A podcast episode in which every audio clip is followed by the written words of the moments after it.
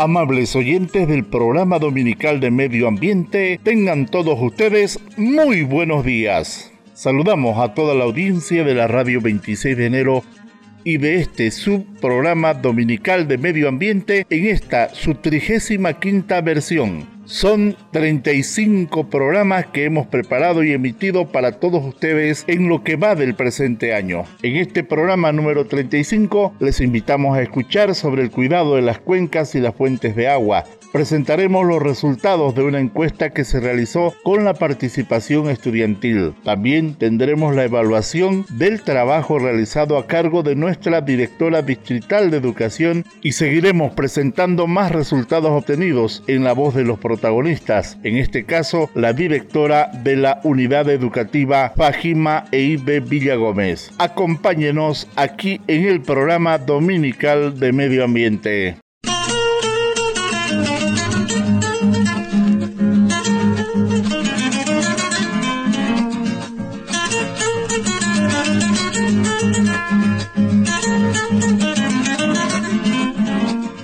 Este programa corresponde al convenio firmado entre la Agencia de Cooperación Internacional del Japón, JICA y DIFAR, contraparte del Gobierno Autónomo Municipal de Vallerande, sobre el proyecto Empoderamiento Comunitario para el Manejo de Residuos Sólidos en la ciudad de Vallerande, bajo el Partnership Program de JICA, el mismo que cuenta con el auspicio del Sistema de Radio y Televisión 26 de enero, siempre comprometidos con la conservación del medio ambiente.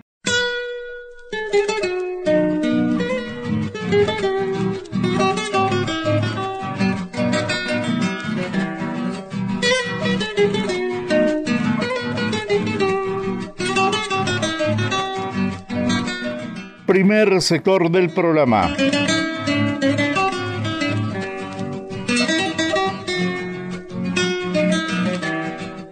Gobierno autónomo municipal de Vallerambe está muy preocupado por la situación que se está viviendo de extrema sequía en el municipio. La ausencia de precipitación está provocando que el agua falte en los sistemas de abastecimiento de agua potable. Por ello es que la ingeniera Jacqueline Vivanco Roja, que es responsable de calidad ambiental del gobierno autónomo municipal de Vallerambe, nos habla de las medidas que hay que adoptar en la protección de cuencas. Escuchemos. En esta oportunidad, y porque así lo amerita la ocasión, vamos a hablar sobre un tema muy importante. Este tema es la conservación y la importancia del agua. Todos sabemos que el agua es el recurso vital más importante con el que contamos las personas. Pero en estos últimos tiempos la sequía nos está haciendo dar cuenta aún más de la importancia de este recurso. Todos aquellos que viven en el municipio de Valle Grande seguramente han podido percibir que el agua no está siendo proporcionada durante todo el día, ¿verdad?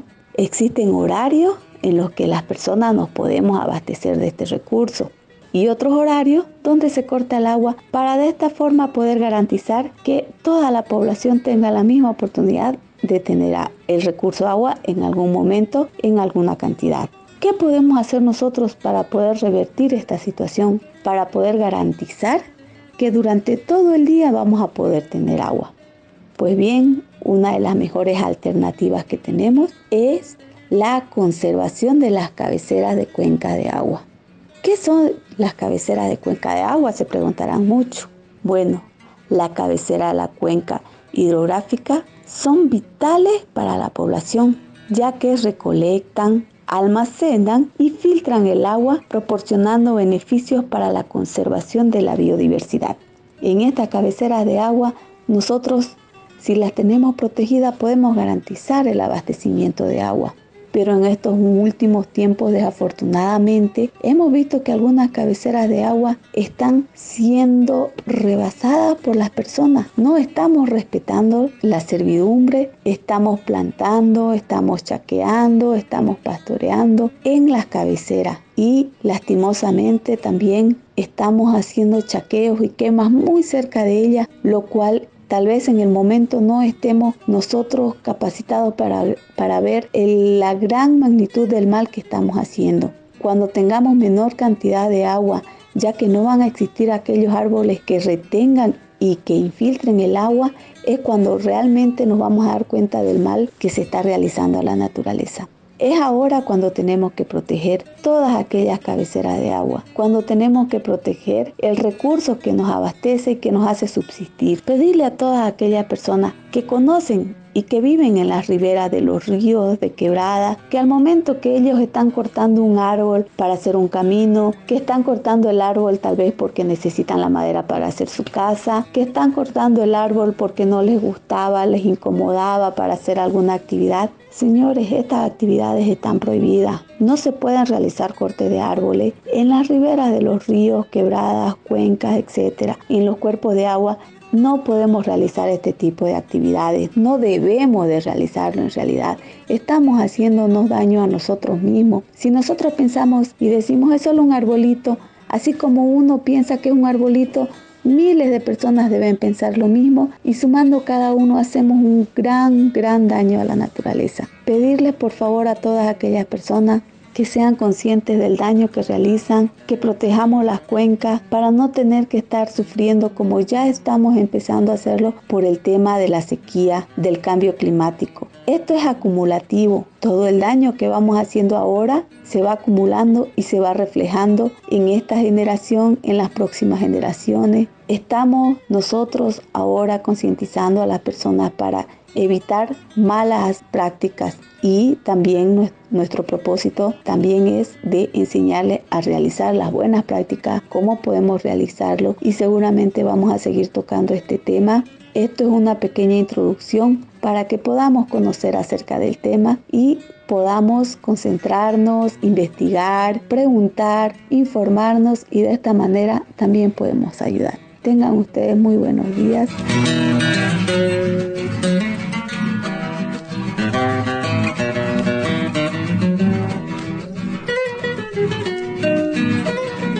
Le agradecemos mucho la participación de la ingeniera Vivancos. Importante la explicación recibida.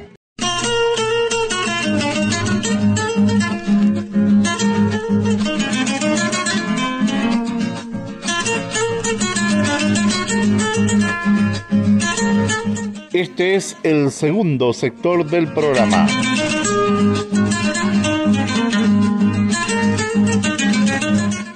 Son tiempos difíciles los que estamos viviendo. La producción de agua en el planeta cada vez es menor. El fenómeno no es ajeno a nuestra región de los valles cruceños y en especial en el municipio de Vallerande. Es fácil verificar que muchas vertientes o lo que comúnmente se denominan ojitos de agua con el correr del tiempo se han secado, ya no producen agua o han disminuido notablemente su caudal. Lo mismo ocurre con las quebradas y ríos. Hay quebradas que antes tenían escorrentía todo el año, ahora solo los meses de lluvia o menos. Todo esto se debe en gran parte al cuidado que se debe tener de la cuenca. Una cuenca es un espacio terrestre delimitado físicamente por la divisoria topográfica. Todas las aguas superficiales de la cuenca fluyen a través de una red de drenaje hacia el mismo río y este desemboca finalmente en un río mayor o en un lago o en el mar.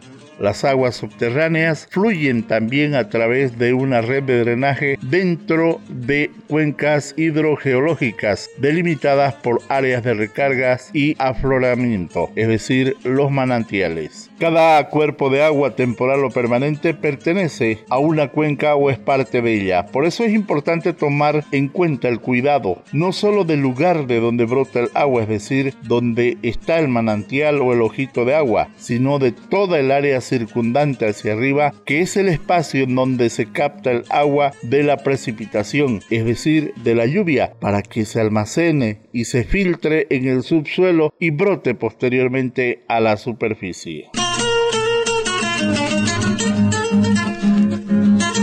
Existe mucho para hablar de estos temas, ya lo decía en el anterior sector la ingeniera Jacqueline Vivancos, hay que tener mucho cuidado y tratar siempre de proteger nuestras cuencas y las fuentes de agua, toda vez que de allí nos beneficiamos para usarlas en el abastecimiento de agua potable para cubrir nuestras necesidades humanas, la alimentación de los animales y por supuesto el regadío de nuestros cultivos.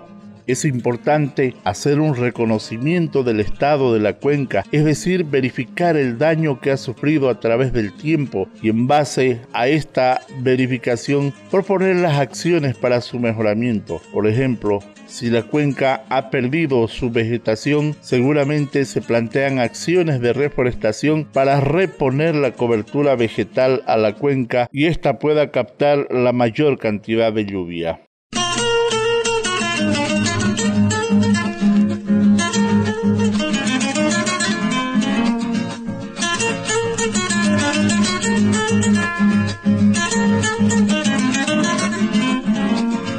Continuamos con el tercer sector del programa. Nuestra compañera de trabajo Kaoriki presenta para todos ustedes los resultados de una encuesta que se ha realizado con la participación de algunas unidades educativas del nivel secundario de la ciudad de Valle Grande. Escuchemos.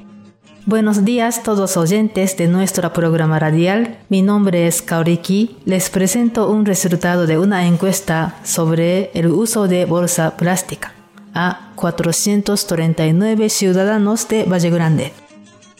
Esta encuesta se llevó a cabo por los estudiantes de Unidad Educativa Emilio Finot, 126 encuestas, Isabel Villegas Mariscal, 155 encuestas, Manuel María Caballero, 157 encuestas, como un proyecto de adiós desechables Gracias a la colaboración de los profesores y estudiantes, nosotros pudimos recolectar este dato. Muchísimas gracias.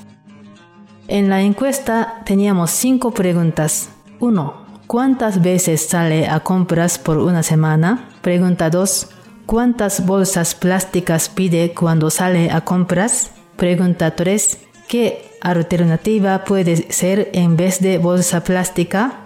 4 le interesa colaborar reciclaje con Gobierno Autónomo Municipal de Valle Grande como recolección de orgánico y residuos reciclables. Pregunta 5. ¿Alguna vez escuchó radio de educación ambiental en los sábados y domingos? Sobre pregunta 1. ¿Cuántas veces sale a compras por una semana? Una vez por una semana, 26%. Dos veces por una semana, igual 26% tres veces por una semana 21%, cuatro veces por una semana 11%, cinco veces por una semana 4%, seis veces por una semana 2%, siete veces por una semana 11%.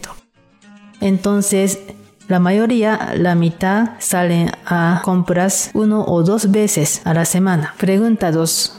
¿Cuántas bolsas plásticas pide cuando sale a compras? De 1 a 3 bolsas, 56%. De 4 a 6 bolsas, 29%. De 7 a 9 bolsas, 8%.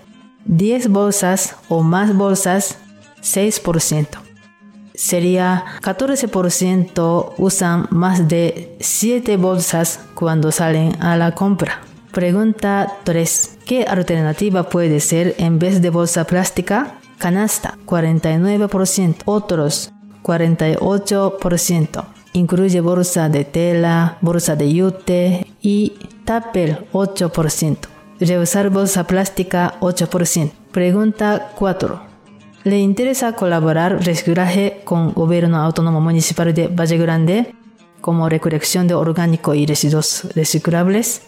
Sí, 63%. No, 9%. Tal vez 25%. Ya está colaborando. 3%. Qué bueno que los 63% personas quieren colaborar reciclaje. Si quieren colaborar recolección de orgánicos y residuos reciclables, podría ir a la oficina de unidad de residuos sólidos ubicado al lado del Museo de Che Guevara. Ahí puede registrar. Pregunta 5. ¿Algunas veces escuchó radio de educación ambiental en los sábados y domingos? Sí, 47%. No, 36%. Tal vez 17%. Nos alegra mucho por saber que ya casi mitad de personas escucharon nuestro programa radial. Eso sería resultado de encuesta.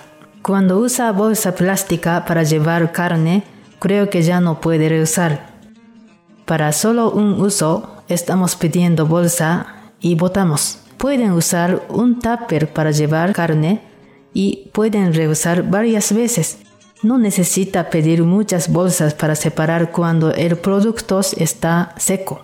Así cada uno cuidamos, estaremos pendientes de menos uso de bolsas plásticas.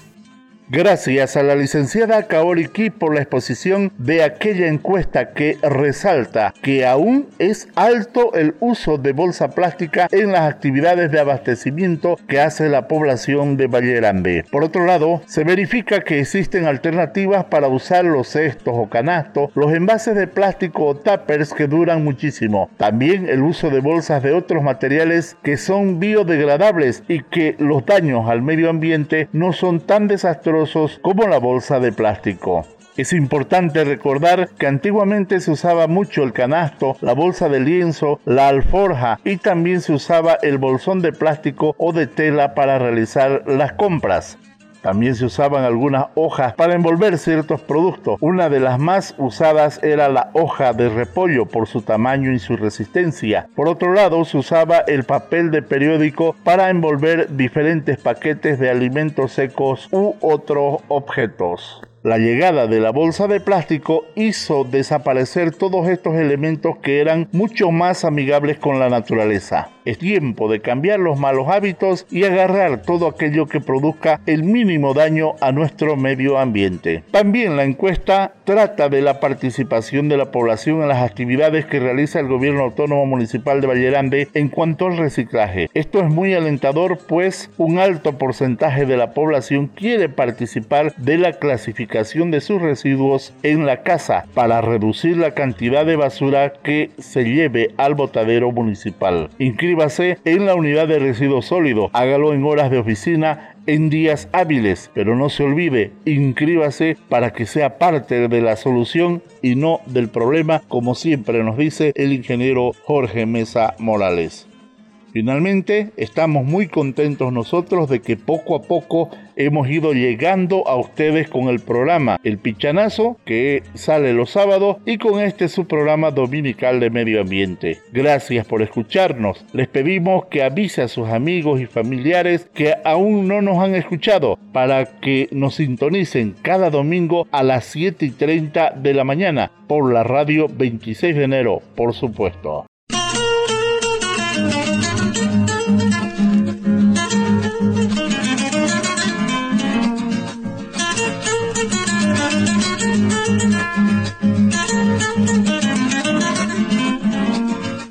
Seguimos adelante con el cuarto sector del programa. La directora distrital de Educación de Vallerande, la licenciada Palmira Rocha Montaño, realiza en este programa una evaluación de las actividades que se han desarrollado en la presente gestión 2022 en el trabajo coordinado a favor del cuidado del medio ambiente y la educación ambiental. Escuchemos este importante informe. Muy buenos días a toda la audiencia de este programa radial. Quien les habla en la ocasión es la profesora Palmira Rocha Montaño, directora distrital de Educación Valle Grande. Aprovechando este espacio que nos concede su medio, voy a saludar y al mismo tiempo felicitar a los responsables del proyecto medio ambiente que se lleva adelante en nuestro municipio, a la cabeza de la licenciada Satoco y al equipo de profesionales que acompañaron este trabajo durante la gestión. Asimismo también saludar a los docentes y estudiantes de las unidades educativas. Al encontrarnos ya finalizando la gestión, vemos con gran satisfacción los alcances que se ha tenido en las actividades promovidas en cuanto a reducir la contaminación ambiental mediante mecanismos en la práctica de disminuir, por ejemplo, el uso de las bolsas plásticas, concienciando a la población y también otros contenidos ¿no? que han contribuido a mejorar nuestra calidad de vida, eh, cuidando la salud en la comunidad,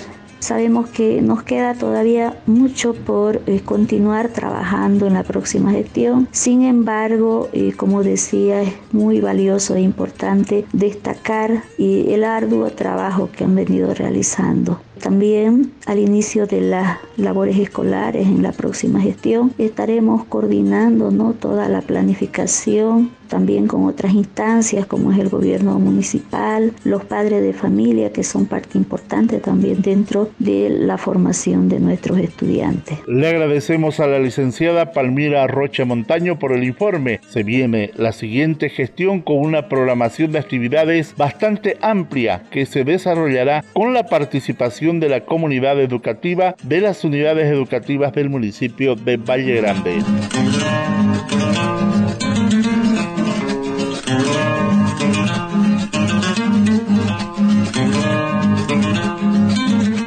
El programa continúa. Este es el quinto sector. En base a la entrevista lograda por nuestro compañero de trabajo de DIFAR, el ingeniero Jorge Mesa Morales, les hacemos conocer el informe de la directora de la Unidad Educativa Fajima EI de Villagómez. Se trata de la licenciada María del Carmen Montaño. Escuchemos. Buenos días, nos encontramos aquí con la directora de la Unidad Educativa Fajima EI de Villagómez. Profesora, ¿cómo está? Un gusto de saludarla y que nos dé su punto de vista, primeramente, qué le apareció la feria eh, bien, muy buenos días. Eh, muchísimas gracias, ingeniero, por la entrevista. Estamos realmente muy contentos como comunidad educativa. Hemos visto la presencia de la mayoría de los padres de familia, han estado presentes nuestras autoridades, tanto de eh, representando al gobierno municipal como también autoridades del Consejo Municipal. Entonces, estamos muy contentos. La feria, podemos decir que realmente ha sido un éxito la presentación de los tres proyectos ¿no? que vienen a ser lo que es el proyecto socioproductivo, eh, rescatando ¿no? nuestra medicina tradicional, articulando con las diferentes áreas y también eh, el proyecto de ornamentación, ¿no? La feria ecológica ha sido muy buena gracias al apoyo, a la dirección que nos ha dado ingeniero ¿no? Eh, por parte de DIFAR. Y también eh, agradecemos el trabajo que ustedes han hecho ¿no? con los niños, con los estudiantes, en lo que corresponde al programa de ciencia, arte y tecnología, ¿no? para proteger y cuidar el medio ambiente. Entonces, eh, muchas gracias ingeniero. Nuestra feria realmente consideramos que ha sido un éxito. Sobre todo, esto va a hacer la réplica en cada uno de los hogares de nuestros estudiantes. Muchísimas gracias, profe. No hay por qué agradecer. Es parte de nuestro trabajo y transferir nuestro conocimiento. Le voy a hacer unas poquitas preguntas sobre los proyectos en concreto. Que, eh, primeramente sobre el tema de educación ambiental. ¿Qué les ha parecido las tres sesiones o qué ha podido obtener de sus estudiantes, ¿no? lo que es la energía solar, los materiales y lo que es el Conociendo Gigantes sobre el tema de los árboles? Eh, bien, ingeniero, muchas gracias. Eh, importante, ¿no? Importante para nuestros estudiantes ellos lo han aprendido de la manera más perfecta, se puede decir, partiendo de la práctica como lo han hecho, ¿no? Entonces, utilizando materiales para reciclar ¿no? Entonces, así vamos preservando nuestro medio ambiente, ¿no? Los niños ya tienen esa dirección para poder utilizar esos materiales, utilizarlos en casa, ¿no? Y, bueno, el, la visita que han hecho al botadero ha sido al centro de reciclaje ha sido muy importante, ¿no? Entonces ellos han visto, ¿no? Han percibido, ¿no? La importancia de no contaminar, de reciclar, de reutilizar eh, los materiales, ¿no? Para evitar la contaminación y preservar nuestro medio ambiente. Muy bien, profe. Y sobre el otro proyecto, sobre lo que es el compostaje y la obtención de este productos, en realidad cerrando el ciclo, ¿no? Producir nosotros nuestros residuos orgánicos, realizar el compostaje, utilizarlo en la tierra para obtener verduras y otra vez la obtención de verduras ¿no? para nuestro consumo. ¿Qué le pareció ese proyecto con los estudiantes de sector? Muy interesante, ingeniero, aparte demasiado importante, diría yo, y así lo hemos percibido, ¿no? Esto ha sido un círculo. Hemos iniciado con el apoyo de ustedes, el apoyo de la maestra, eh, con el grupo de sexto curso y también el apoyo de eh, los demás y diferentes cursos, ¿no? Demás maestros. Entonces ha venido desde los hogares, ¿no? Los residuos tanto de verduras como de hortalizas, las cáscaras, ¿no? Y eso ha venido desde los hogares. Aquí en la unidad educativa hemos hecho el trabajo del compostaje día a día, haciendo la alimentación a cargo del grupo, de acuerdo a la planificación que se tenía y hemos visto, pues, no, el producto ha sido el abono orgánico al final y luego nuestro eh, huerto escolar, ¿no? Eh, donde eh, hemos apreciado, ¿no? La diferencia que se ha hecho del utilizar, ¿no? El abono orgánico y también se ha hecho la producción sin, sin, el abono, ¿no? Entonces los niños han experimentado eso, han visto esa diferencia, que se produce tan lindo, ¿no? Sano y, con cosas naturales. Entonces eso ha muy bueno la experiencia, esperamos que se replique, ¿no? En cada hogar y contribuya a cuidar, ¿no? El medio ambiente y menos basura de, o residuos de llevar al botadero, ¿no? Entonces esto ha sido un círculo, como le decía, y, muy provechoso para nuestra unidad educativa, para nuestros estudiantes. Profe, para terminar la, la, entrevista, ¿algún mensaje relacionado al medio ambiente que quiera darle a todos nuestros escucha la ciudadanía vallegrandina? Sería interesante e importante ¿no? que todos conozcamos este, este proyecto de compostación para que, bueno, como hemos iniciado en la unidad educativa, ¿no? Eh, puedan eh, continuar las demás unidades educativas y asimismo ¿no? la población en general el poder hacer el reciclaje, el poder hacer la compostación, ¿no? Entonces de esa manera vamos a, contribuir ¿no? a cuidar el, el medio ambiente. Profe, muchísimas gracias nuevamente. El trabajo en realidad es de ustedes, el entusiasmo de ustedes, los estudiantes, del personal docente, administrativo, porque siempre estar cuidando, viendo y perseverando ¿no? en el trabajo porque es un cuidado continuo. Entonces nosotros de nuestra parte, de la ONG BIFAR, de parte del gobierno autónomo municipal de Avellana, es agradecerle y espero que no sea la primera ni la última y podamos ser constantes a través de los años para que este proyecto sea sostenible ¿no? y sea una enseñanza en general para todos los años. Nuestros agradecimientos para la licenciada María del Carmen Montaño. Excelente el trabajo realizado en la unidad educativa. Ha sido una gestión fructífera y que sea de mucho beneficio para los estudiantes y para los padres de familia.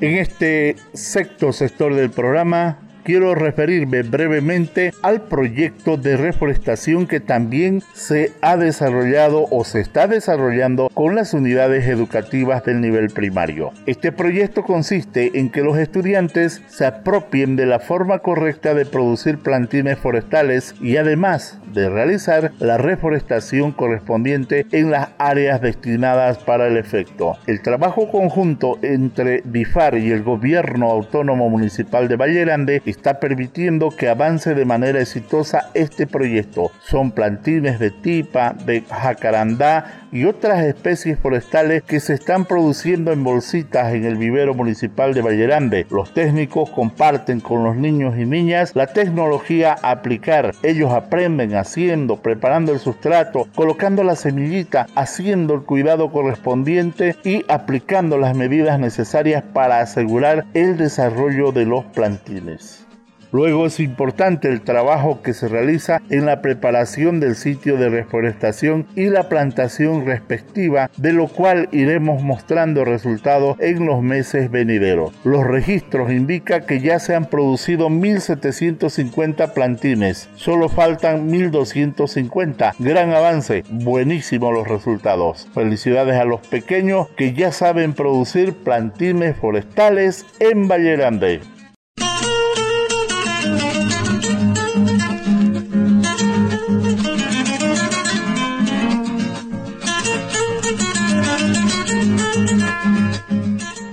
Tiempo del programa ha terminado lamentablemente. Gracias por su amable atención a nombre de la Agencia de Cooperación del Japón JICA, la ONG BIFAR y el Gobierno Autónomo Municipal de Vallerande. Les agradecemos mucho por brindarnos su audiencia en este programa. Les invitamos a escuchar el próximo sábado a las 7 de la mañana el programa El Pichanazo y el domingo venidero a las 7 y 30 un programa similar a este, siempre por la radio 26 de enero. Que tengan un maravilloso y bendecido domingo y una excelente semana. Muy buenos días.